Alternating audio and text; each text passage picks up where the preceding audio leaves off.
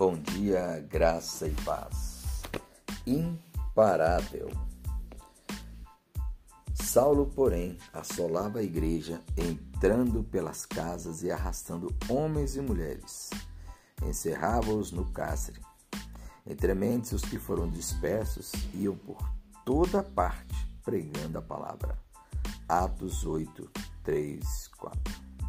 A história mostra que o evangelho é imparável. Não há como detê-lo. O judaísmo tentou, Saulo ainda o servia. O Império Romano tentou, os regimes autoritários tentaram e ainda tentam. O islamismo tentou e ainda tenta. O modernismo, o pós-modernismo, o ateísmo, o cientificismo e todos os outros ismos tentaram, tentam e tentarão. Contudo, como escreveu o ex-fariseu judaísta, o Evangelho é o poder de Deus para a salvação de todo aquele que nele crê. Romanos 1,16. Quanto mais oposição, mais ele se espalha, mais ele cresce.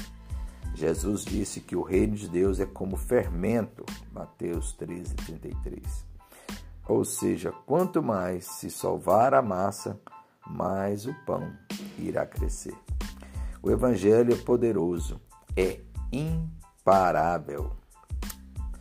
Pai de amor, que nada venha desanimar minha fé e esperança de que a Sua verdade sempre estará se espalhando pelo mundo e que eu faça parte dessa missão de levar o Evangelho sempre à frente.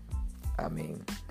Este é mais um trecho do devocional Reflexões em Atos. Para adquiri-lo, entre em contato.